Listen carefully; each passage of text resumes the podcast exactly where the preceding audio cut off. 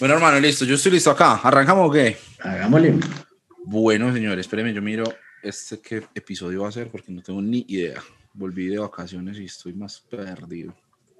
Como yo hoy no tengo vacaciones de un mes como los profesores. Pero es que no tengo vacaciones que no me pagan. Ah, bueno. Hermano, volví platudo de esas vacaciones.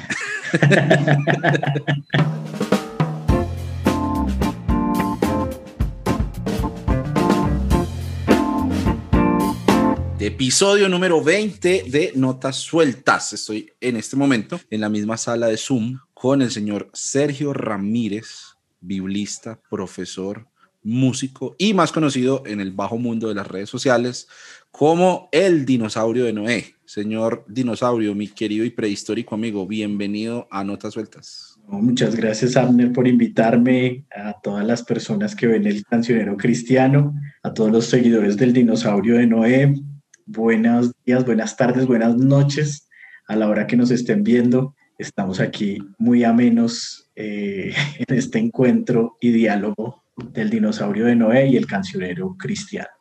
Lo lindo del podcast es que es atemporal, entonces uno, uno no sabe en qué momento está acompañando a la gente. En este momento puede haber gente haciendo oficio, lavando losa, manejando carro o cualquier otra actividad, haciendo ejercicio la gente que me escucha a mí no creo que haga mucho ejercicio, pues si siguen mi ejemplo sobre todo, pero, pero acá no. Es cocinando.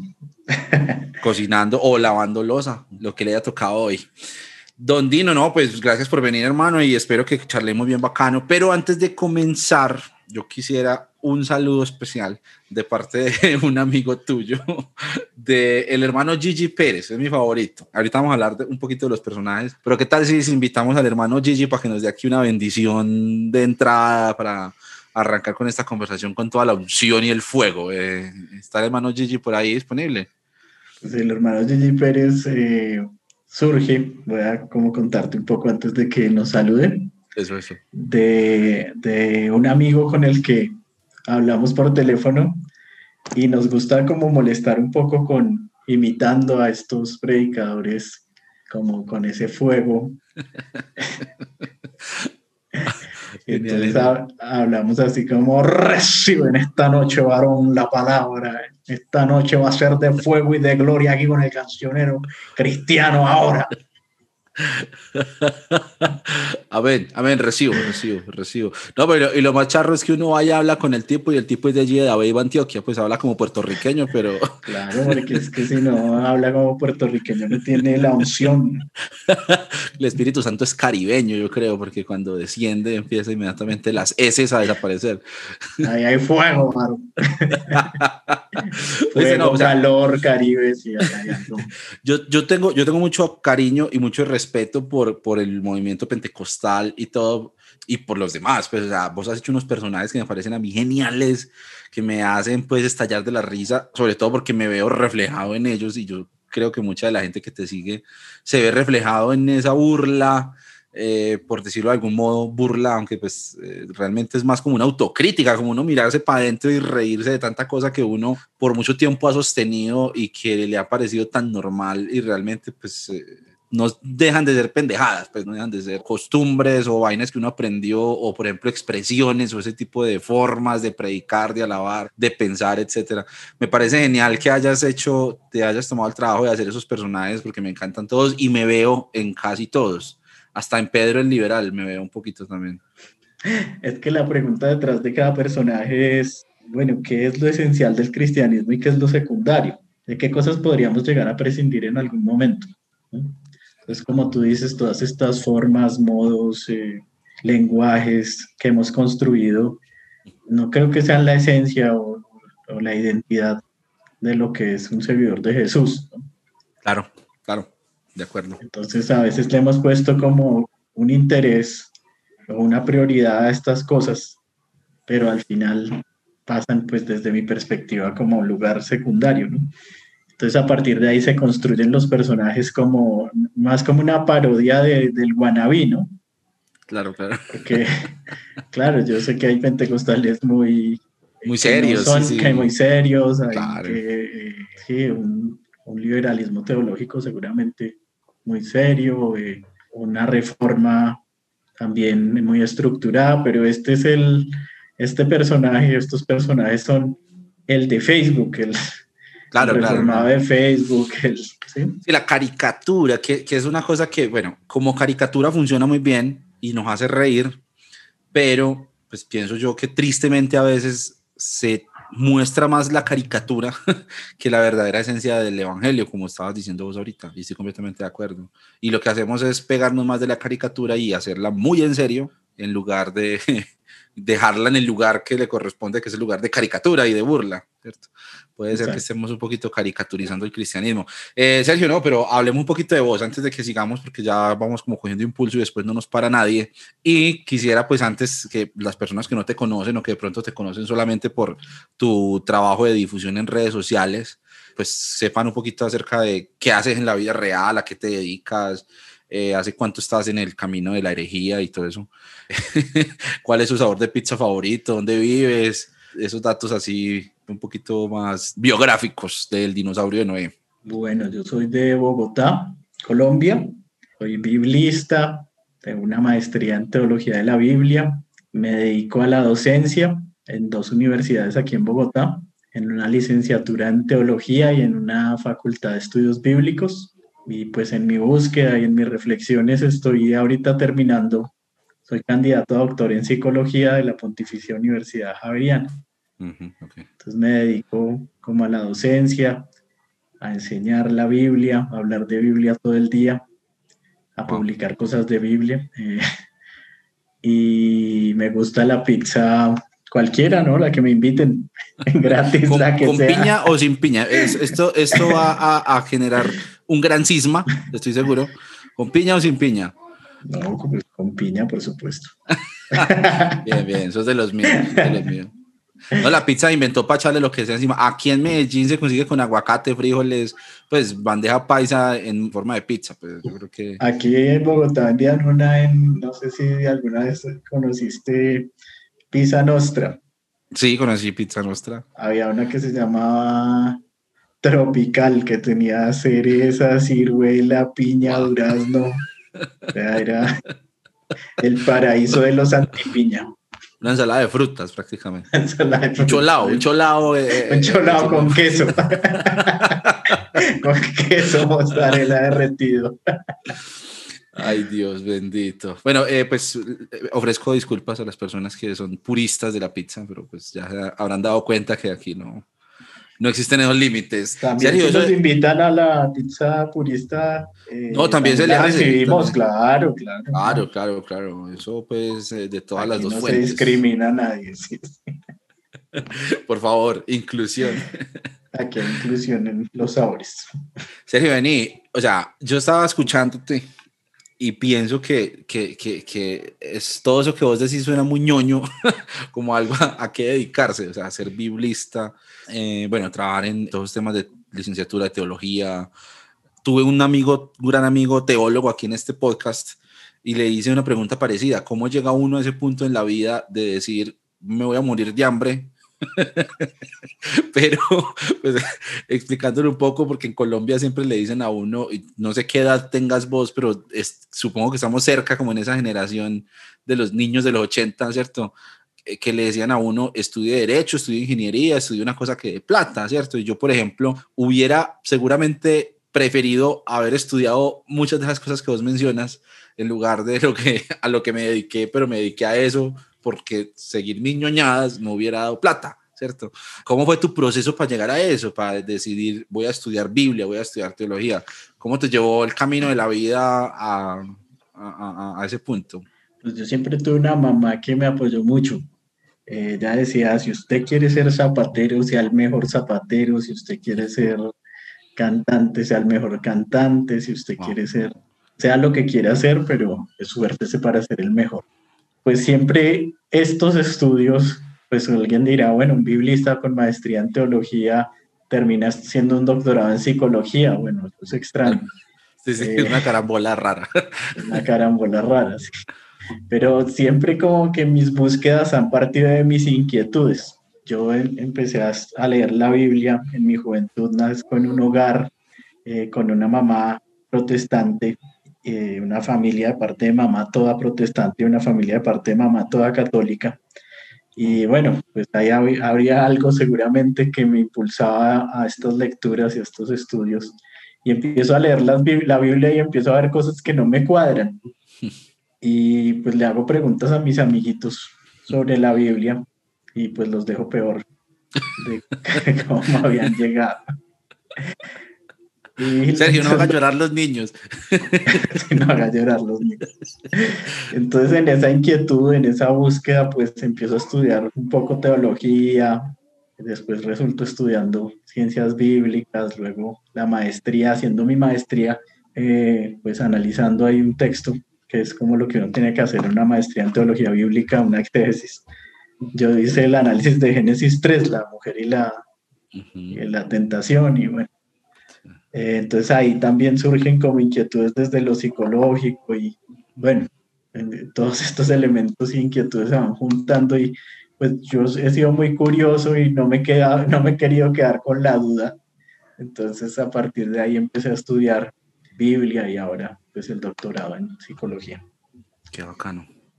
No, pero tiene sentido porque aparte he leído muchas de las cosas que has publicado recientemente que hablan acerca de disonancias cognitivas, del fundamentalismo, del papel que, o sea, de una mirada desde lo psicológico que explica muchas cosas que pasan en el cristianismo, que estábamos diciendo ahorita, que se dan por normales y mentiras, detrás tienen una carga, un peso eh, que no se explica desde la Biblia, sino desde otros procesos, no desde lo espiritual, sino desde un montón de contextos y de cosas que han pasado en Latinoamérica o en la vida de cada persona y una suma de factores. Eso sería muy interesante de ver. E, ¿Estás, estás trabajando ya en tesis? Porque si eres candidato, eh, sí, sí, sí. sí está enfocando el doctorado en psicología a temas asociados a la religión, la espiritualidad o... Sí, sí, sí, sí. Pues es que mira que mi pregunta, mi cuestión en la maestría y en el pregrado era el texto el texto bíblico, bueno, la exégesis, todas estas cosas que la gente habla en, Facebook sin saber. Eh, y. sí. Pero después, haciendo una maestría, me surge la pregunta por el sujeto que lee. Ajá, claro, claro, claro, claro. ¿Qué tiene este man en la cabeza? Sí, claro. que lo hace llegar a esas conclusiones. ¿Qué pasa en la cabeza del, que se acerca al texto? Entonces, eh, mi tesis de, doctorado tiene que ver con comprensión lectora. Entonces, eh, yo, yo estoy haciendo, bueno, tenemos una lectura literal, una lectura inferencial, una lectura crítica de los textos. Yo decía, pero esta manera como leemos nosotros los creyentes no es ni literal, pues muchas veces sí leemos literal, eh, otras veces leemos... A conveniencia, eso, es a, conveniencia, sí. A conveniencia. otras veces leemos crítico cuando ya... y es difícil ser crítico con la religión. Entonces yo digo, bueno, hay otro, otro nivel de lectura que es como un nivel de lo religioso, desde lo religioso. Y esa es mi propuesta de tesis doctoral, que la idea es sacar un libro de de, ese nivel de lectura que no les doy, no les digo más porque después sacan una tesis con mi... claro, todavía no está patentada, entonces. Todavía no está patentada la idea. Entonces, sí, claro, cómo estos discursos de la religión nos influyen y afectan nuestra manera de comprendernos a nosotros mismos, de leer un texto y de comprender el mundo. Mm. Wow, increíble. Yo supongo que hay unos hallazgos ahí impresionantes. Me apunto para una copia del libro, por favor, desde ya, en la pre preventa. Claro.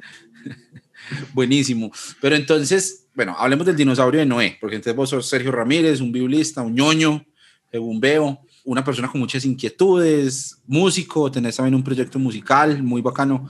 Ahí, por cierto, les voy a dejar el link para que vayan y lo vean, conozcan esa faceta del dinosaurio como compositor, como, como cantante.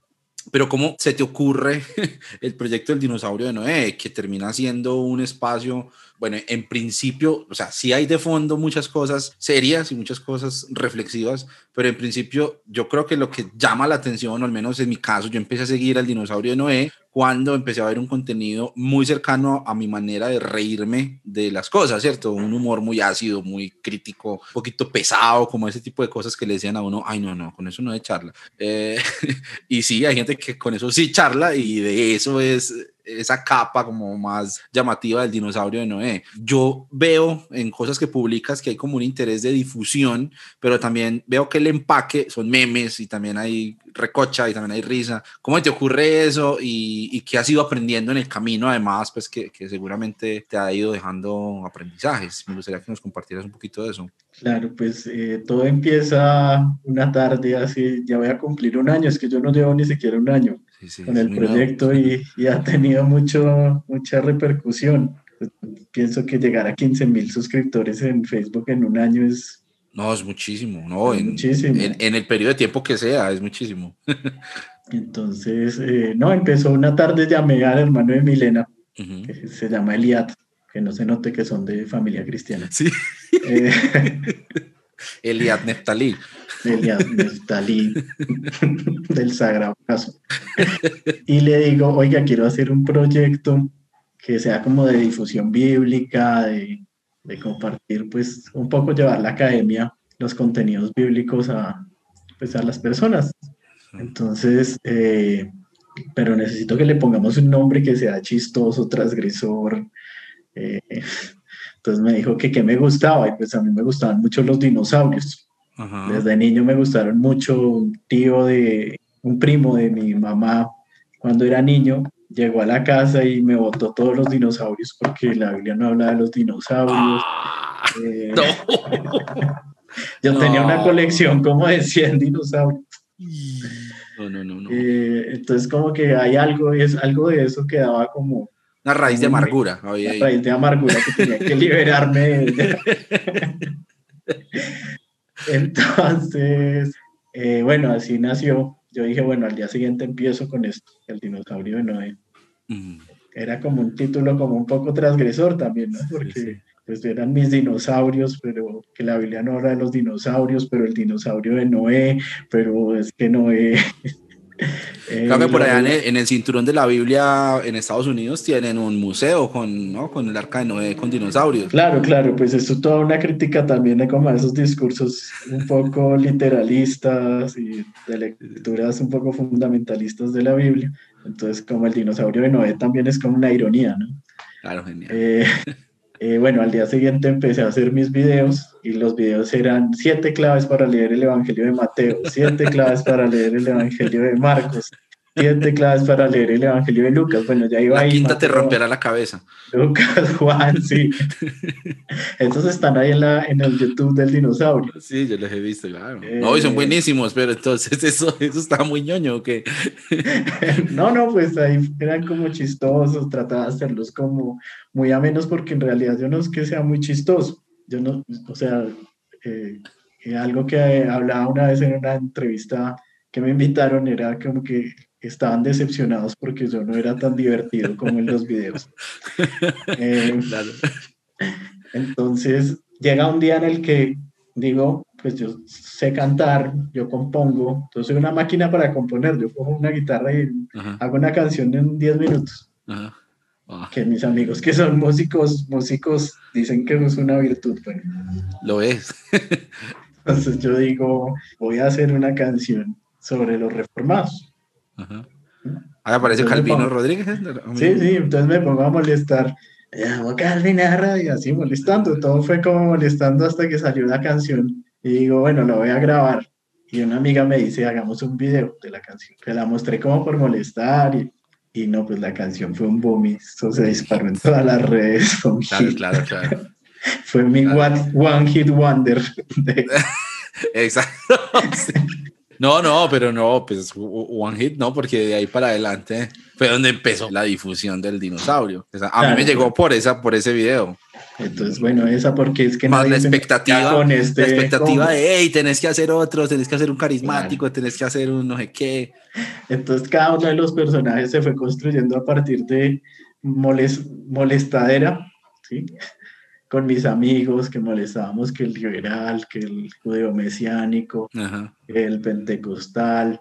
Entonces a partir de ahí se fueron construyendo los personajes y yo cuando era pequeño también, pues bueno, a mis 12, 13 años, 14, hasta los 15 fui a clases de actuación, entonces ahí como que más o menos como que recuperé un poco esa faceta.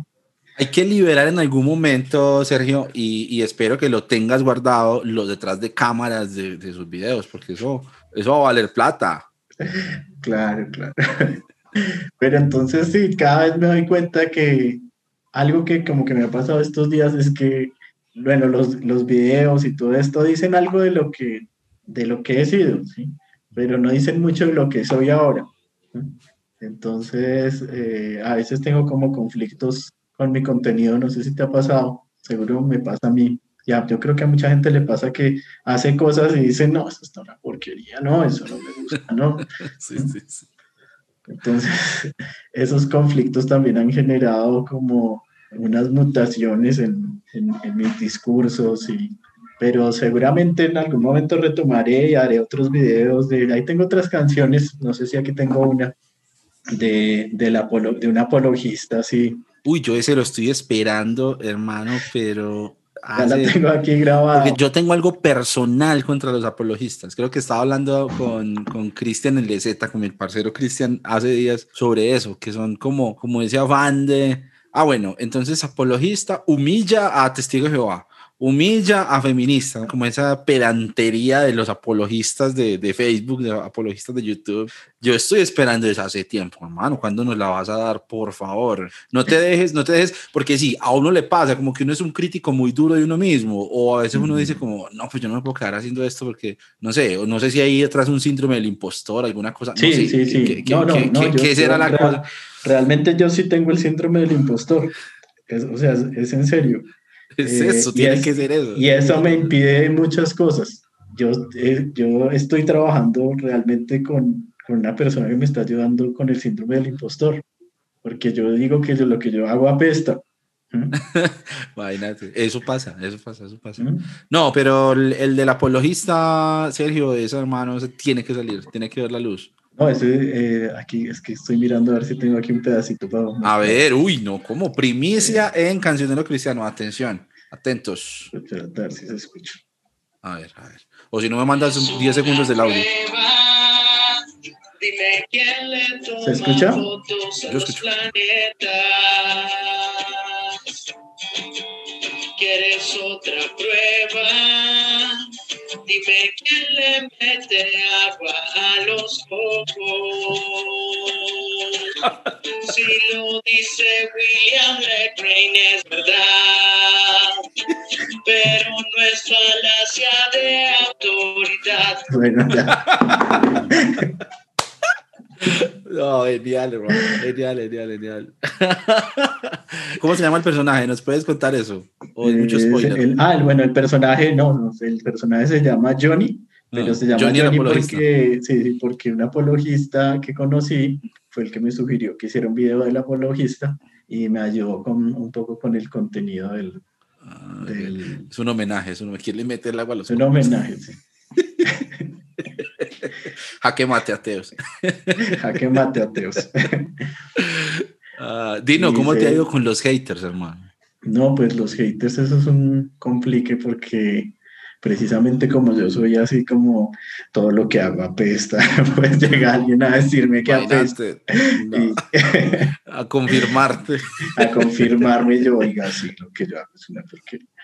Eh, entonces, eh, algo que como que he decidido por mi salud mental y, y, por mi paz, para estar en paz con el universo, eh, es eliminar al que venga a molestar.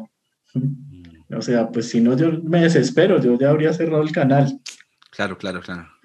O sea, de verdad eh, la gente piensa que es una estupidez que le digan a uno algo feo, pero es que uno no sabe cómo es el otro. Claro. Uno no sabe las vivencias de la otra persona. Por eso yo trato de ser muy cuidadoso con las personas. O sea, si tú no me vas a ver a mí diciéndole a alguien usted o hablando en primera persona de X o Y grupo, porque uno puede hacer mucho daño con sus discursos sin darse cuenta. Y yo creo que un poquito las redes sociales nos han formado como un callo, o sea, nos han hecho como un poquito insensibles a eso y es como muy normal, sobre todo en el ámbito cristiano, evangélico, pues lo que yo he visto es eso, que la gente se va con toda y sin considerar que detrás de esto hay una persona, o sea, hay, hay, hay un ser humano. ¿Cierto? Que se equivoca, que, bueno, supongamos que se equivocó porque no sabe, pues, ¿cómo vamos a cogerlo a decirle que es un bruto, que es un ignorante? Supongamos que se equivocó porque, por maldad, porque quiere deliberadamente decir algo que no es cierto, aún sabiendo que no lo es. Bueno, pues tampoco es la manera, porque hay gente alrededor también que está viendo esa conducta. O sea, es, es no sé, pues yo creo que es uno de los grandes males de nuestra época. Pues, y en esos foros sociales, esa indiferencia. Se ha normalizado la violencia, sí nada, es, que es violento, es literalmente es violencia contra otras personas. Claro, entonces, eh, bueno, pues uno trata de hacer su contenido lo mejor que puede con sus ideas del mundo y, pues dando la cara también, ¿no? Pues si yo pienso esto, porque tengo que decir que pienso otra cosa? Para agradar a quien o qué.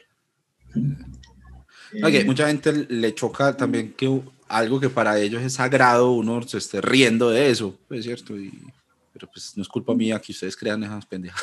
Pero yo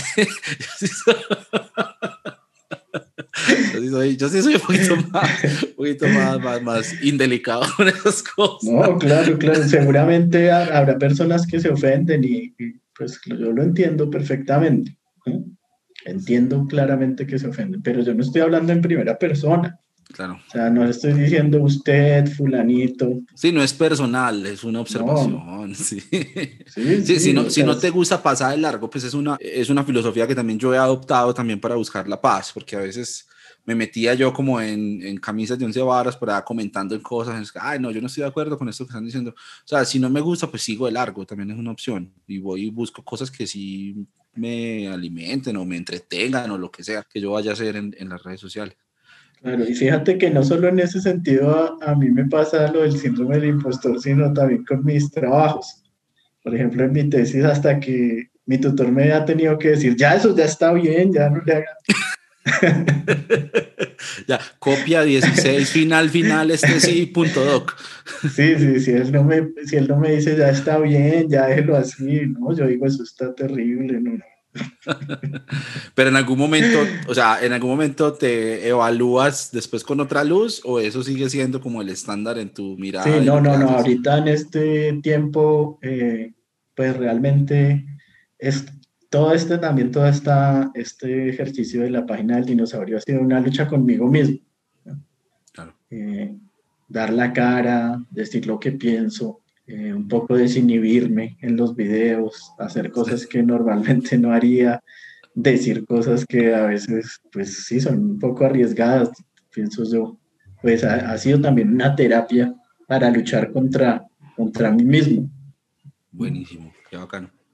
Qué bacano, porque uno, o sea, uno ve lo que el trabajo de alguien que hace difusión o ese tipo de proyectos en Internet le hace a otras personas pero yo siempre me he preguntado para qué le servirá esto al que lo está haciendo, porque a mí también me pasa, uno crea sus contenidos, hace sus cosas, hay gente que le gustan, hay gente que no, hay gente que dice, hey, qué bacano esto, gracias, pero detrás también hay un proceso personal, es una cosa muy chévere, que también lo que vos estás compartiendo con otros parte necesariamente de una búsqueda personal o de una, pues si estás haciendo algo auténtico, puede ser, si no estás ahí libreteado, puedes simplemente buscando likes, pero... Mm. Muy chévere. Pues, a eso apunta la pregunta, pues también la curiosidad que tengo. Y algo interesante y que he pensado en este proceso también es cada día ser más uno. O sea, si yo pienso esto, pues, ¿por qué no lo voy a decir? Seguramente encontraré miles o cientos de personas que piensen igual o que piensen diferente y que puedan también enriquecer, porque es que, eh, creo que eso sería una cosa muy bacana, que pudiéramos llegar a ese punto en el que contrastemos puntos de vista sin necesidad de agresividad, sin necesidad de descalificar al otro y su manera de pensar. Pues detrás de las conclusiones a las que cualquier persona ha llegado hay un proceso de pensamiento que también merece mi respeto. ¿Saben? ¿Y cómo llegaste vos a esa conclusión? Digamos, cuando publico algo y llega alguien con argumentos interesantes, me parece interesante dialogar, conversar, bueno, estamos de acuerdo en todo, pero esto está muy bien, me, me, gusta también entender que ver que otras personas tienen otra manera distinta de comprender la fe a Dios a la que yo tengo. Eh, pero, pero, pero también hay otras personas, como decía ahorita, que llegan a atacar, a insultar, ¿no? Pues ahí no hay conversación posible. Claro, sí, no, no, no hay, no hay nada, pues es que no hay conversación, es, es, es un monólogo, pues en el mejor de los casos y en el peor de los casos es ahí pues una, lectura de un veredicto de inquisidor. ¿Y qué tenés en la cabeza para el 2021, para el dinosaurio de Noé? Algo que tengas ahí como decir, quisiera llevar el proyecto hacia allá o simplemente lo que vaya pasando y vamos reaccionando, montándonos. No, pues realmente siempre estaba así como lo que vaya pasando, no, no, no he tenido como mucha planeación. Pero vas a sacar, eh, no sé, una serie de figuritas de acción o algo así. O... Un muñeco del dinosaurio. eso sería un hit. O el saquito ese con el gorrito de... A mí me ah, llegaron unos stickers en, un libro que compré, el de Samuel Lagunas y, y Raúl Méndez, que ahí escribiste vos, y Milena y otras voces conocidas. Ahí llegó el sticker y me pareció genial. Y yo, wow, qué bacano. Todavía no he decidido dónde pegarlo, pero está súper chévere los stickers del dinosaurio. Sí, no, pues lo que creo es que seguir haciendo las cosas y seguir hablando de lo que es un poco catártico también el, eh, el contenido. Entonces seguir como un poco, para mí no es un problema, para mí ha sido más bien una terapia. Entonces mis ideas acerca de cómo comprendo la fe, cómo comprendo la Biblia. Cuando estoy trabajando, pues es más difícil subir contenido pero porque ahorita en vacaciones sí era como todos los días. Pero sí, sí creo que la idea sería sacar otros videos con otros otras temáticas. Algo que me gustaría es un poco esto de la psicología, la religión, que no, no hay mucho, muchas personas hablando de, de eso. hay muchas cosas por decir de manera crítica, pues también. no, no solamente por, por llenar un espacio, sino de manera auténtica, hacer una mirada crítica a, a, lo que creemos y a por qué lo creemos. Eso me parece genial. Eso sería muy bacano, Sergio. Qué chévere que, que salga eso. Sí, pues sabes que eso de las miradas críticas, yo, yo he sido la verdad muy crítico con, con mis creencias, con, con la fe, pero con un sentido, la gente piensa que uno es crítico con un sentido destructivo. Pero cuando uno critica es porque ve cosas que están mal y que podrían ser de otra manera. Sí, sí, no necesariamente es que estés resentido, que te hicieron quién sabe qué, entonces, no, o sea, eso parte de, de, una, de un ejercicio que, lo digo por mi experiencia, que uno llega en algún punto en el que dice, hey, pero esto sí tiene sentido, yo, esto, esto que estoy siguiendo, lo estoy siguiendo, ¿por qué? Y ahí en la duda uno entra a conocer cosas nuevas de su fe y cosas poderosas que están detrás, pero que uno las tiene cubiertas simplemente con la costumbre o con la rutina. Bueno pero es bacano tener como esas guías ahí que le van demostrando a uno por dónde puede, puede ir la reflexión. Ya que estamos tan serios, Sergio, quiero apelar al biblista y quisiera hacerte una pregunta respecto a la Biblia. Los cristianos creen cosas muy raras que están académicamente y científicamente demostrado que están equivocadas, que no es así. Estoy pensando, no sé, en el tema de la inerrancia, en el asunto de la inspiración, es una cuestión más teológica, ¿cierto? La lectura literalista, etcétera. ¿Cuál te parece a vos que, que podrían ser como las creencias más populares, las creencias equivocadas respecto a la Biblia que tenemos hoy en día en el, en el mundo cristiano? La gente definitivamente piensa que eso es así y la Biblia no, nada que ver, pues no. ¿De dónde sacaron eso? Sí, no, yo creo que, que hemos crecido en todo, en todos nuestros conocimientos del mundo pero nos hemos estancado en nuestro conocimiento de Dios. Uno cuando estaba en el colegio sumaba con manzanitas, después con peras, después con números, después ya más avanzado con letras, bueno. Y uno fue como desarrollando esas ideas acerca de las matemáticas. Pero con la fe y con, el, con la Biblia nos pasó algo y fue que eh, aprendimos con manzanita y culebrita. Génesis 3, y, sí. Y nos, quedamos con manzanita y culebrita y somos adultos, tenemos más de 30 años y seguimos con la manzanita y la culebrita. Cosas que en la academia y los estudios bíblicos ya han asumido, hoy el cristianismo está como 50 años atrasado de cómo van los estudios bíblicos académicos. Hay personas con las que hablo, y lo digo porque me muevo mucho en estos ambientes de, lo bíblico, de los estudios bíblicos, que yo digo que Adán y, que, que Adán y no, sino que el hijo pródigo es una parábola, y entonces que como una parábola es un cuentico para didáctico, para enseñar una verdad teológica y eso les causa un conflicto porque como así que el hijo pródigo no es un hecho histórico. Mm. Así de mal estamos. Con que empecemos a, preguntarnos por los géneros literarios de los textos, nos ahorraríamos muchos problemas. Porque si, si yo leo el hijo pródigo como un, un relato histórico, cuando es una parábola, pues voy a tener otras preocupaciones. Me va a interesar es ir a buscar dónde enterraron a la mamá del hijo pródigo, eh, quién era ese señor, dónde vivía. ¿Por qué tenían cerdos? Porque tenían cerdos. ¿Por qué terminó por allá en un acto de cerdos? ¿Sí? Entonces las preocupaciones pasan a ser otras. Claro. Y pienso que tenemos que recuperar la preocupación de los autores del texto bíblico, que era transmitir experiencia de Dios. Claro. Sí, e, es que el fundamentalismo bíblico a lo largo de la historia, y pues dice la literatura, que ha tenido eh, como estas ideas de el texto fue dictado por Dios, entonces como Dios lo dictó, entonces no tiene error, y entonces como Dios lo dictó, se tiene que leer de manera literal, y entonces hay que desconfiar de la razón y rechazar los aportes de la ciencia. Esto más o menos empieza en el siglo XIX en Estados Unidos como una respuesta a este liberalismo alemán protestante del siglo XIX. Entonces en Estados Unidos aparece de fundamentals, eh, los fundamentalistas que eran como cinco principios, eran la inerrancia bíblica, y si me equivoco, me perdonan, el nacimiento virginal de Jesús, el poder de hacer milagros de Jesús, la muerte expiatoria y la resurrección física. Entonces estos cinco principios eran los fundamentos y a partir de ahí, bueno, a la gente no le importaba llamarse fundamentalista, era algo como normal, ¿no? Pero esto, desde mi perspectiva, hace un daño a los estudios bíblicos porque nos impide hacer lecturas de sentido.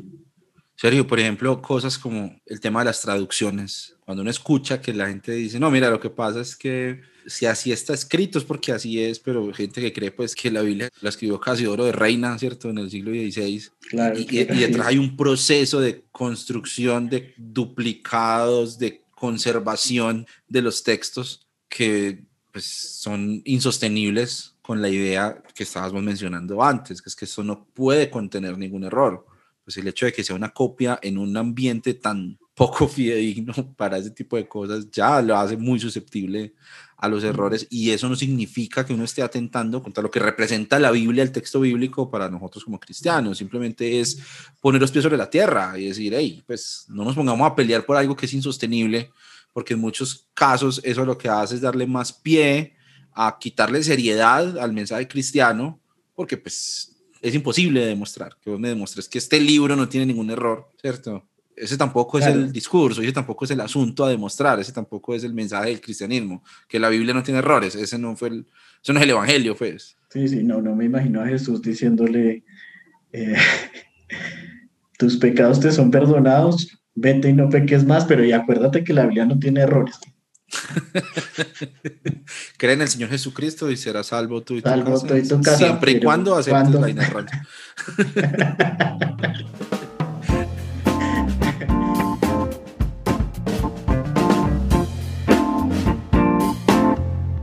Hola, soy Milena Forero de Pandereta Millennial. Soy una teóloga que dibuja y canta desde su experiencia de fe. Quiero invitarlos a escuchar Notas Sueltas. Creo que es un espacio muy bonito para encontrarse con las voces de otras personas y darse la posibilidad de pensar la fe desde ahí. Hola a todas y a todos, soy María de Teo Elemental y quiero aprovechar esta oportunidad para recomendar el podcast de Cancionero Cristiano, un podcast increíble que lo hace sentir a uno como si estuviera tomándose un cafecito con un amigo. De verdad, maravilloso, maravilloso cada uno de los temas que se tocan, la forma en cómo se abordan, en un lenguaje sencillo. Mejor dicho, los invito a todas y a todos a que puedan disfrutar y escuchar de este maravilloso espacio.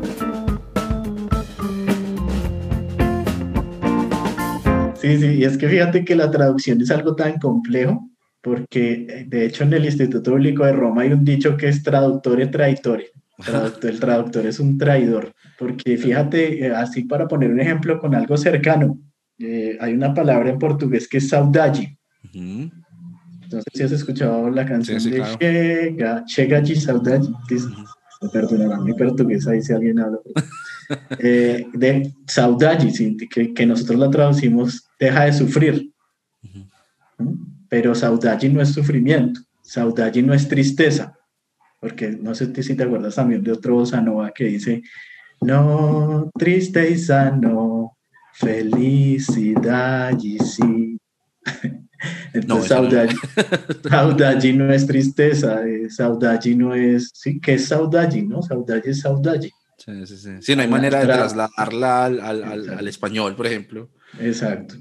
Entonces ahí cuando estamos tratando de, le damos unos equivalentes, pero no son propiamente lo que, lo que el autor de la canción, eh, Saudade. Sí, lo que estaba pensando cuando escribió Saudade es otra cosa muy distinta a lo que yo pienso cuando veo la palabra sufrimiento. Claro, claro. claro no sufrimiento ni tristeza, es otra cosa, es como estar achantado aquí en Colombia, como está achantado. Nadie más se siente achantado que un, que un colombiano. Sí, achantated, ¿cómo, cómo se traduce eso? no, eso no tiene traducción. y eso es algo tan cercano, una lengua tan próxima a la nuestra. Imagínate el problema de traducir del hebreo o del griego. Al español. Uno solamente viendo traducciones de la Biblia se da cuenta de los conflictos y de las dificultades que hay de traducir. Y, y bueno, y lo que tú decías es correcto, que haya problemas de la traducción no quiere decir que cuando lo leemos en español no esté ahí el mensaje, la esencia, el sentido. ¿Mm? Sí, que esto tampoco se vuelve un obstáculo. Y esto es algo que le digo a mis estudiantes de exégesis, mire, la exégesis la hermenéutica, todos estos análisis que nosotros hacemos, no se tienen que volver un obstáculo entre el lector y el exégeta. El exégeta tiene que ser un facilitador para que las personas que no, no, han estudiado todas estas cosas eh, tengan una aproximación tranquila y, iluminadora del texto y puedan iluminar su experiencia de vida y su experiencia de fe. Claro, pero, pero también que no, que no se desvirtúe el mensaje de fondo por las cosas que nosotros asumimos a partir de un texto traducido. Claro, claro. Y, claro, y, yo creo que hoy en día tenemos la gran fortuna y la gran ventaja de que las ciencias bíblicas han avanzado mucho y que tenemos recursos. Al que quiera seriamente eh, sentarse a, indagar un poco más acerca de, de, los textos, pues no tiene que irse uno pues para un, a, a, enclaustrarse en una universidad, pues no, o sea, hay contenido muy accesible. Otro ejemplo que he conversado con algunos amigos recientemente, el asunto del infierno. Por ejemplo, la palabra infierno, esa palabra que tiene tanto sentido y tanto significado para nosotros, pero es un significado que está dado por otras cosas que no son las que están en el texto, eh, donde está puesta la palabra infierno, ¿cierto? No era lo que estaban pensando los autores cuando escribieron esas palabras. Es una cosa muy diferente a lo que se me viene a mí a la cabeza cuando leo la palabra infierno. Claro, cuando viene una, una escuchamos infierno, vemos a Homero Simpson comiendo donas, amarrado a una haciendo Coca-Cola. diablo chuzándolo. Eh, pero sí, o sea, por ejemplo, sobre el infierno tuvimos una conversación muy interesante. Ahí está en, mi canal de YouTube. Con, yo la vi, yo la vi. Sí, sí, sí, sí, claro. Con, Adolfo, con Adolfo, Milena. Con Milena y con Carlos y hablando como de este tema desde una perspectiva bíblica, que más bien le hemos hecho decir al texto cosas que no dicen, y, esa, y, es que nuestra cultura ha tomado esta carga de significados, de, de lenguaje bíblico, y, y le ha dado unos sentidos que no son propios del pensamiento bíblico. Claro, claro, claro. Pero hay algo que, que me parece que muy, muy importante resaltar y es que para hablar de Dios, que Dios es el incognoscible, el misterio, el trascendente, el- ¿no? para hablar de este Dios necesitamos nuestro lenguaje. Para hablar de este Dios ilimitado, infinito, necesitamos las palabras. Pero las palabras se quedan cortas para hablar de lo que es Dios. Claro. Entonces, por ejemplo, yo digo, Dios es omnisciente. No, pues seguramente es más que eso. Eso es una palabra a la que yo, yo le he asignado a, a un atributo de Dios que es que todos lo saben. ¿sí? Pero seguramente Dios sobrepasa ese concepto que yo utilizo en mi vocabulario como omnisciente. ¿sí? Claro. Y así habla la Biblia. La Biblia habla de lo infinito con el lenguaje finito, de lo perfecto con el lenguaje imperfecto, de lo ilimitado con el lenguaje limitado. Es que, o cómo hablamos nosotros de nuestra relación y de nuestra experiencia de Dios. Nosotros hablamos con categorías que entendemos. Lávame, límpiame, eh, transfórmame, sí, como si fuera Dios una crema dental. claro, sí, sí, sí. Lávame, límpiame, enjuágame, sí. Pero es que no tengo otra, otra manera de, de escribir lo indescriptible. Mm, ¿Cuál es el problema? Que le estamos dando las características y cualidades de Dios al texto, pero tenemos que reconocer que el texto habla con un lenguaje limitado, con un lenguaje finito, con un lenguaje, sí, errante, Claro, claro, del inerrante que es Dios. claro. Ya, ahí yo veo un problema teológico cuando uno dice que la Biblia es inerrante y perfecta, ¿no? porque se está divinizando y, o se le están dando atributos de Dios a un texto. claro. Pero esto enardece pues a la gente, o sea, uno hablar de bibliolatría, pero ¿cómo es posible que, que- que- que se pueda idolatrar la Biblia y la Biblia es la palabra de Dios? No, Y por una- supuesto, yo amo la Biblia, me encanta, yo encuentro ahí el mensaje de Dios para mi vida, me transforma, me renueva, ¿sí? Pero también, como la amo, reconozco, cuando uno ama a su esposa, reconoce sus virtudes, pero también reconoce sus defectos. Claro. ¿no? Sí, sí, sí.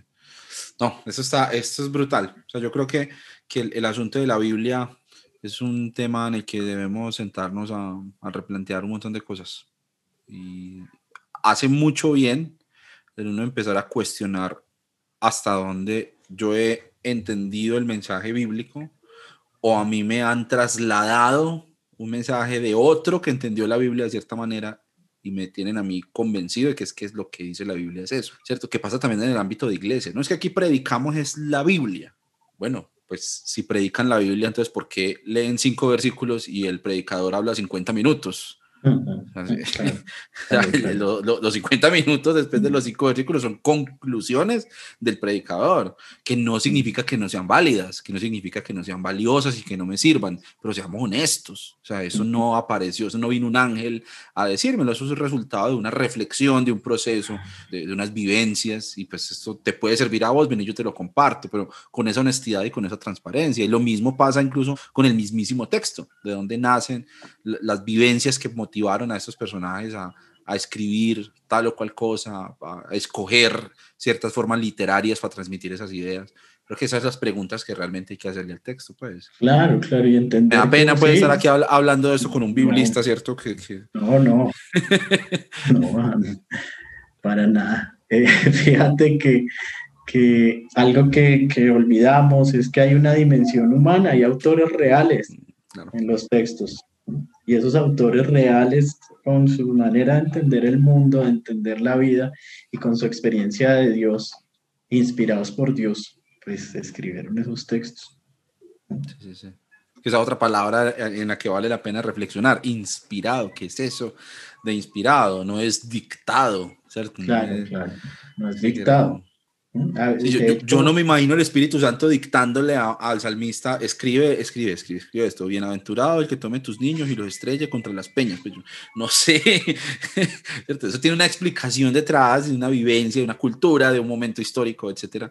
Eso- y hay un mensaje de Dios ahí, claro que lo hay, pero eso no significa que, que esas son palabras literales del, del- del- de la boca del Espíritu Santo. Claro, el Espíritu claro, Santo no claro. tiene boca. Y bueno, la inspiración es algo que nosotros aceptamos como creyentes, ¿no? Porque no hay una prueba de inspiración o un método para mirar si el texto es inspirado o no. Es, es algo que, que hemos aceptado, como muchas otras cosas, como creyentes. ¿no? Claro, sí, sí. Pero ¿cómo estamos entendiendo también ese concepto de inspiración? Porque antes se pensaba que la inspiración era, el hombre era un lápiz de Dios, entonces el autor en una cueva, con los ojos para atrás, entraba en trance y entonces Dios le decía, bueno, escriba esto, Sí, sí, sí. Como poseído, pues, como. poseído. Creo que eso se llamaba inspiración neumática. Entonces era como poseído. Pero después con la reflexión y el pasar del tiempo, nos dimos cuenta que pues eh, pensamos hoy en los estudios bíblicos como más tradicionales, se piensa que en el texto está todo el autor, pero también está todo el mensaje que él pudo transmitir de Dios, Mm. todo el autor y todo de Dios. Me parece muy bonita esa, esa idea porque hay una dimensión divina en el texto, pero también hay una dimensión humana Claro. para acceder a la dimensión divina no puedo desconocer la dimensión humana, errante, fallida, de un hombre que entiende su mundo en una cultura, que- sí, pero a pesar, de, a pesar del hombre, también actúa Dios. Claro. Y eso me parece que es muy bello, porque eh, nos da como, la- el texto en sí mismo nos da una enseñanza y es a pesar de nosotros, a pesar de, de- de mi síndrome del impostor, a pesar de mis dudas, a pesar de mis cuestionamientos, a pesar de lo que soy del hombre, ¿no? Eh, también actúa, actúa Dios, porque en una vida es inspirada. Claro. Claro. Tenaz eso. Sergio, como biblista, ¿vos crees entonces que vale la pena seguir insistiendo con la Biblia en el siglo XXI? Sí, pero hay que saberla leer. Creo que hay gente muy interesante haciendo esfuerzos en las redes, enseñándole a las personas a, a ver la Biblia de otra manera. Claro, si tu mano te es ocasión de caer, córtatela, pues podría causar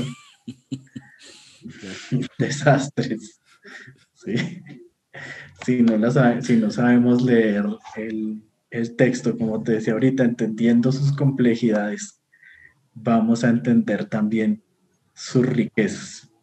Eh, mi abuelo materno leía la Biblia eh, con un método muy interesante que él llamaba el dedo de Dios. Era donde abriera la Biblia y, y pusiera el dedo, ahí era que Dios le quería hablar. Claro, después de muchos años leyendo la Biblia así, siempre le abría en el mismo sitio. Entonces, como que los últimos años, yo me acuerdo que él solo leía Ezequiel 37, el de los valles, el valle de los huesos secos. Y, Sí, sí. eh, y pienso que parte del respeto y la reverencia que merece la Biblia como esa portadora del mensaje de Dios es tomárnosla en serio, ¿cierto? Tomarnos el trabajo de, o sea, bueno, ¿cómo se lee este libro? ¿Cómo me acerco yo a este libro para entender de verdad lo que, lo que me quiere decir? Sí, sí, entonces la invitación precisamente es a eso, a acercarnos al texto, a buscar el mensaje de Dios para nosotros, a, a iluminar nuestra vida, nuestra espiritualidad, nuestra experiencia de fe. No a buscar argumentos para ganarle a otros en Facebook. Para ver, humillar ¿dónde- feministas. Sí, a ver dónde estaba la mamá del hijo pródigo, cuando era que las serpientes hablaban, ¿no? Pues eso no, eso no es lo esencial del, del mensaje.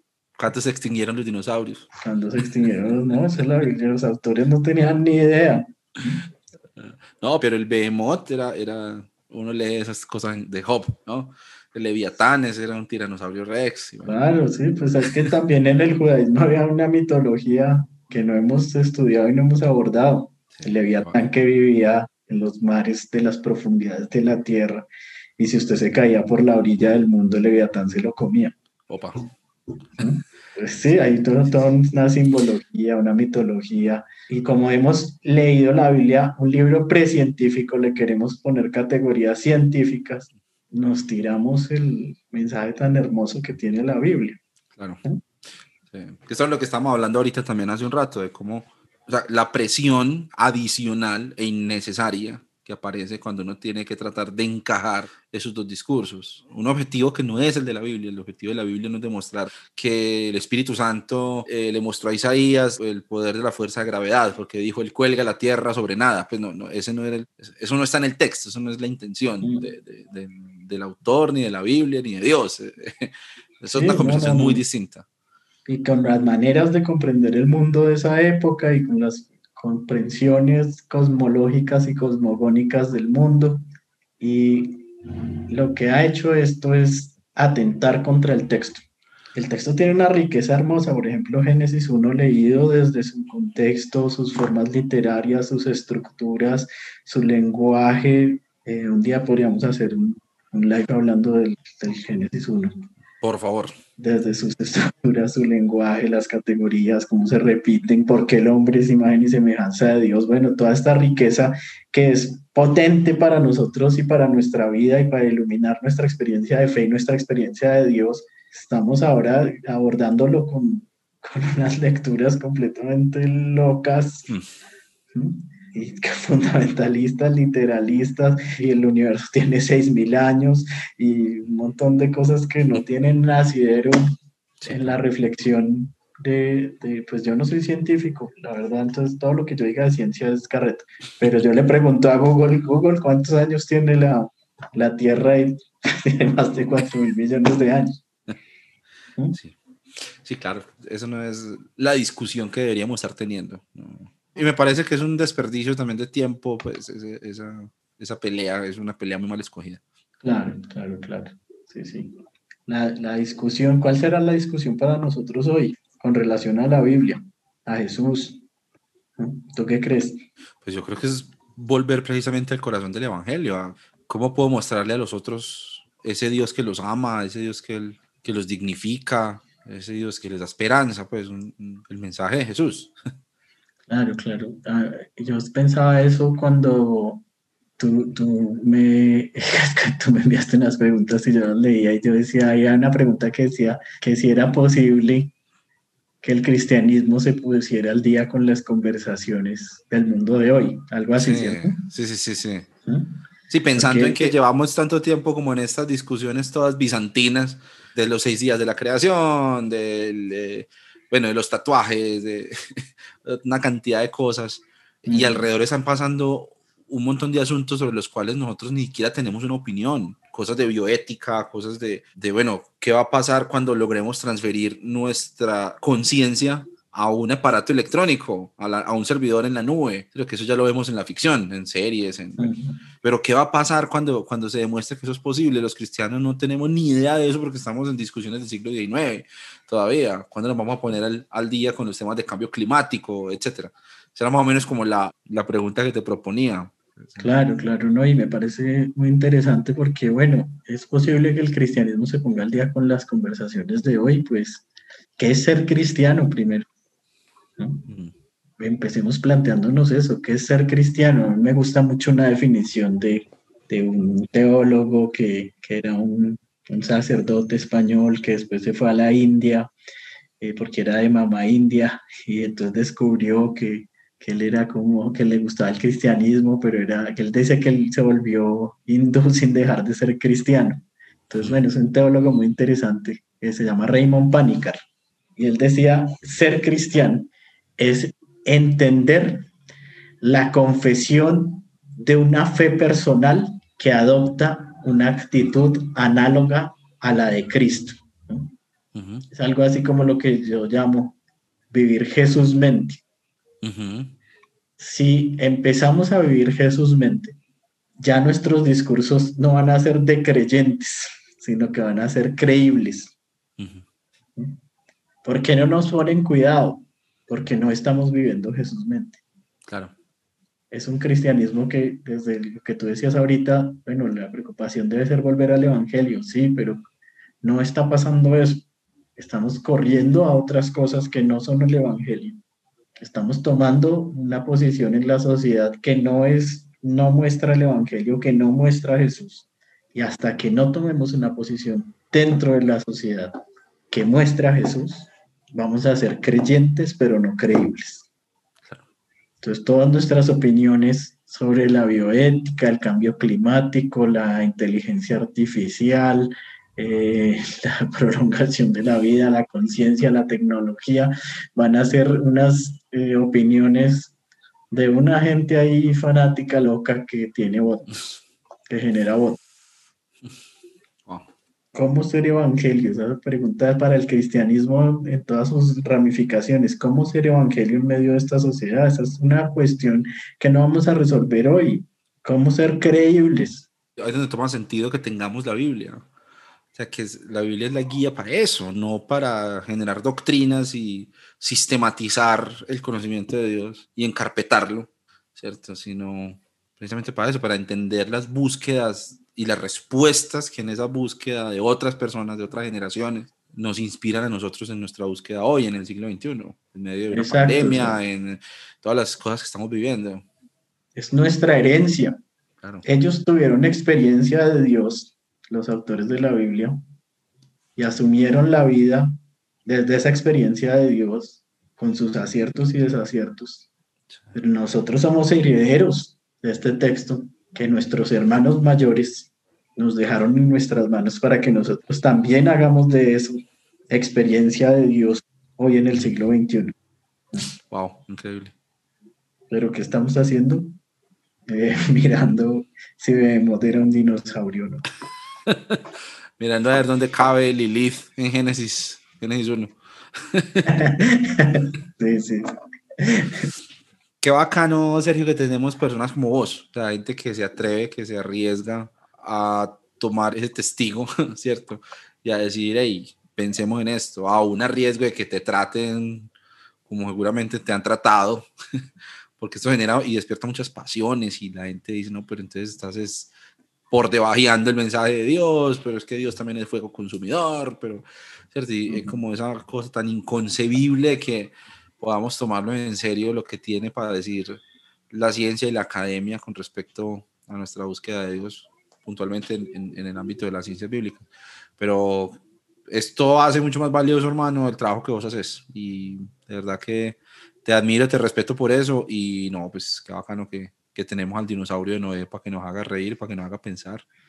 No, mira que, que ahorita ya como para ir cerrando, algo que, que dices que, la academia, para mí de verdad la academia fue liberador, porque es que en la iglesia no se puede pensar mucho. Sí. No, y, es que no se necesita pensar, o sea, vos ya tenés aquí la explicación, aquí está nuestra declaración de fe, aquí está el, el, libro de respuestas, ¿cierto? 150 respuestas a mis amigos católicos, eh, ahí está, entonces, pues, ¿para qué tenés que pensar? No, simplemente aprendas las conclusiones a las que nosotros ya llegamos y entre mejor seas capaz de responder cualquier cuestionamiento con esas conclusiones, pues más vas a subir en el, en el ambiente eclesiástico, en la jerarquía y en la institución que hemos creado. Claro, y fíjate que, que, en la academia algo que es genial es, mire, está equivocado y mire por qué, por esto. Y uno dice, Oiga, gracias. sí. Qué chévere, sí, yo estoy equivocado, sí, súper, qué chévere, muestre cómo fue que, que usted analizó eso. No, qué alegría que yo estaba equivocado, pero ahora encontramos otro sentido. En cambio, en otros escenarios es, usted está equivocado. No, no, no, yo no estoy equivocado. No, usted es un hereje blasfemo. No, eso no es lo que dice la Biblia. sí, no, no. Tienes que mirar el contexto. Sí. Usted está leyendo mal. Pero, pero fíjate que qué bonito sería también, eso también es una, una enseñanza de la academia a la iglesia, y es que los espacios de diálogo son importantes de construir, de equivocarnos, de acertar, Sí, sí, que es otra crítica que yo tengo ah, frente a la cosa que hemos construido eh, alrededor de la experiencia comunitaria de fe y es frente a la enseñanza bíblica, que uno ve, o al menos, no sé si esté muy perdido, pero yo veo en la iglesia primitiva como esa actitud de conversación, ¿cierto? Mm. Incluso me parece muy bacano algo que dice en Primera Corintios, que Pablo les decía como, no, pues hablen dos o tres y los demás pues juzguen, ¿cierto? Miren a ver qué les parece y a, partir de eso se genera una reflexión. Entonces no era como, bueno, lean la epístola de Pablo y, y eso es lo que, ah, ya, de, ahí no pasen, sino que es como una invitación a conversar, una invitación a dialogar. El, el maestro, el que enseñaba, era más un moderador, ¿cierto? No, no la imagen que tenemos hoy de un predicador que se para cada ocho días a sacar pues todas sus conclusiones y a demostrarnos por qué eh, así es que así es que debemos nosotros pensar, sino que era más una invitación al diálogo. Yo creo que recuperar eso sería, wow, eso involucra a toda la comunidad en esa búsqueda, no solamente en esperar que otro venga y me cuente lo que vio en la Biblia, sino que volvemos a la esencia de, listo, venga, vamos a buscar cada uno y lo que vayamos encontrando lo vamos comparando. Claro, no es una cuestión eh, de todo el mundo tiene razón. Si vos lo pensás, así está bien. No, hay un estándar, lo que vos acabas de mencionar. Por estas y estas razones lógicas y serias, por estas y estas razones, estás más cerca o estás más lejos de una conclusión correcta, ahí donde entra pues la exégesis y, todo lo demás. Pero yo creo que eh, eh, deberíamos volver a eso en algún momento, a quitar los púlpitos y volver a sentarnos a conversar, a, a proponer diálogo y no, no, no, yo no, o sea, seguramente no, no, no quitar los púlpitos, pero generar espacios de diálogo en las comunidades. Fíjate tan interesante algo que cuenta Barry Herman en el libro de Jesús no dijo eso. Él cuenta que, que las personas en el primer siglo no sabían leer, en los primeros siglos. Entonces llegaba alguien, eh, cogía el texto y lo leía en la comunidad, lo leía completo. Y seguramente eso generaba espacios, como tú dices, de diálogo, de reflexión, de búsqueda, de inquietudes, de preguntas. Y qué bonito que haya inquietudes, que haya preguntas, que porque es que las inquietudes y la pregunta y la duda es lo que nos ayuda a tener mejores respuestas. Claro. Algo que ha pasado mucho en mis clases de la universidad es que no me derrumbó la fe, profe. Pues qué bueno, porque era una fe que estaba mal sustentada. Sí. Sí, sí, Hay que empezarla a construir con unos buenos cimientos. Si a usted le derrumba la fe que yo diga que las serpientes no hablan, pues, seguramente su fe está en un lugar que no debe estar. Claro. ¿Mm? Claro, claro. Entonces, eh, claro, también otra invitación para los personas de las comunidades que están escuchando este podcast es espacios de diálogo, de pregunta, de reflexión. Si no tenerle miedo a las dudas, o sea, yo creo que también hemos satanizado mucho la duda y, y la duda es un instrumento también de la fe. Pues es que no es dudar de, de, o sea, dudar como estilo de vida, pues contrario al creer, ¿cierto? Que es como lo hemos categorizado, sino ser capaz también de cuestionarse cosas, de preguntarse cosas con el objetivo de crecer. Claro, espacio para la pregunta y, y algo que, que, veo también es, llega la persona a la, a la comunidad y entonces, mire, esto es lo que tiene que creer, esto es lo que tiene que hacer, esto está mal, esto está bien, la llenamos de información como una vasija y la llenamos de, de vino viejo. Mm. Sí, si nos saltamos el proceso normal de una relación que esa persona está empezando con, con Dios, con la fe, con Jesús, con seguir a Cristo. entonces yo tengo que hacer todo esto, no, no puedo hacer todo esto, no. Mm. Sí, pero es que lo que nosotros estamos mostrando a las personas es un encuentro con una persona, que es Jesucristo. Y en el encuentro hay un diálogo, y en el encuentro hay preguntas, y en el encuentro hay camino, y en el encuentro hay disgustos, pero y en el encuentro también hay grandes aciertos, pero entonces, no, es que le va a presentar a, a, a, mi, a mi esposa. Mire, aquí está la hoja de vida. Sí, sí, sí. No le dejamos espacio a la conversación y sin, sin diálogo no hay manera de conocer, no hay descubrimiento. Yo me acuerdo que hace unos años había algo que se llamaba evangelismo uno más uno, algo así. No me acuerdo bien. Pero era así, era como camine, nos tomamos un café, unas galletitas y conversamos y yo lo voy contando y vamos preguntando. Y, O sea, eso ya se, yo creo que se ha perdido mucho eso. Claro. Sí, la, la- es una fábrica de salchichas, pues, que es como Sí, traigamos claro. discípulos a lo loco, porque el Señor ya viene y ¿Y qué pasa si no tenemos las mismas ideas escatológicas? Pues nada.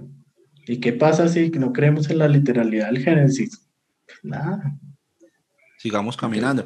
Lo que me ha Sigamos pasado a mí es que no tiene esa aguja que se mueve como entre, en un espectro, ¿cierto? Y dependiendo de la época en la que vos me preguntes, estoy más o menos seguro de ciertas cosas que antes creía. Y eso es normal, es que eso es, eso es humano. Y en medio de esa experiencia humana, pues Dios se hizo hombre.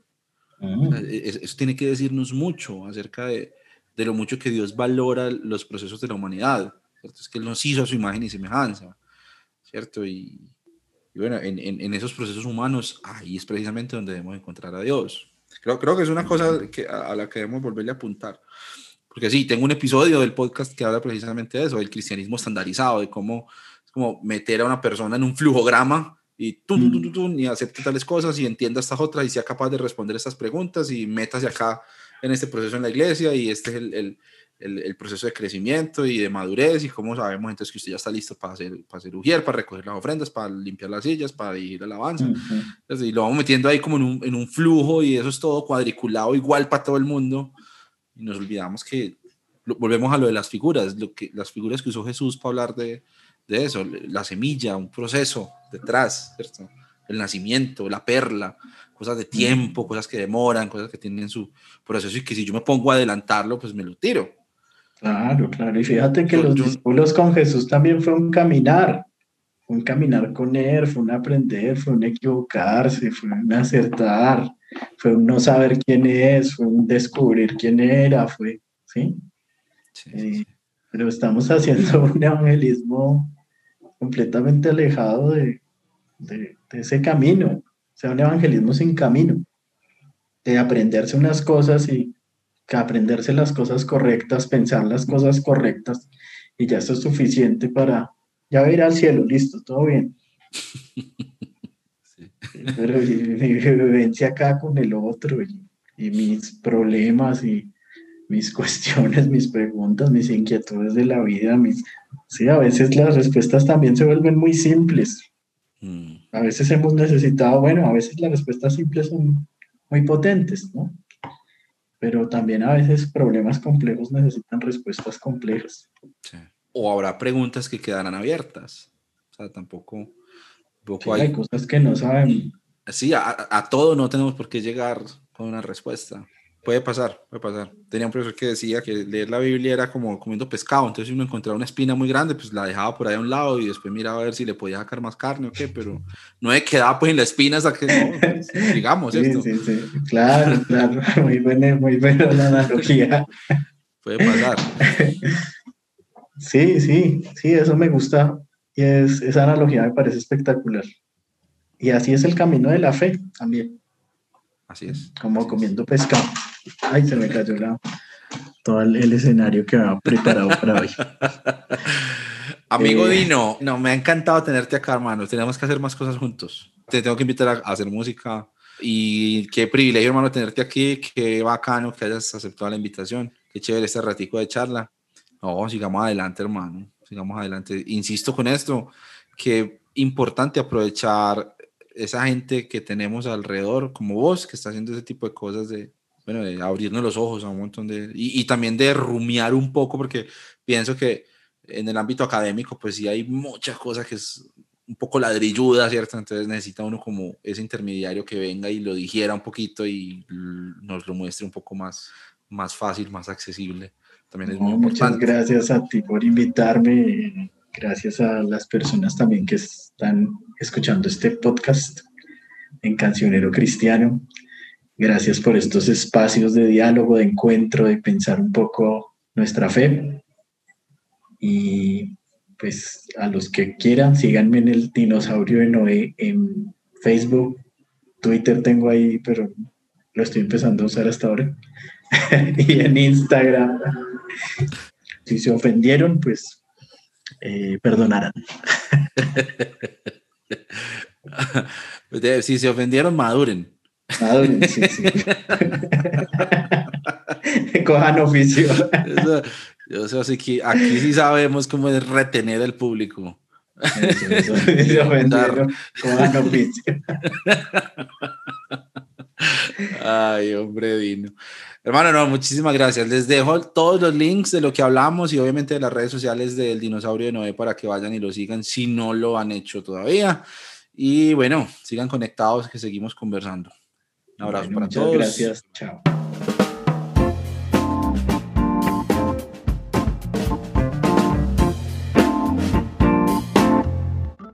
Muchas gracias por unirse a la conversación en Notas Sueltas. Recuerden que pueden conocer más sobre este proyecto y sobre el cancionero cristiano en la página web www.cancionerocristiano.co. También recuerden que le ayudan mucho a este proyecto si le dan me gusta, se suscriben, comentan o comparten este contenido. Cosas muy sencillas de hacer pero que ayudan mucho a visibilizar estos proyectos. Mi nombre es Abner Trejos, les envío un saludo desde Medellín, Colombia y los espero en el próximo episodio de Notas Sueltas.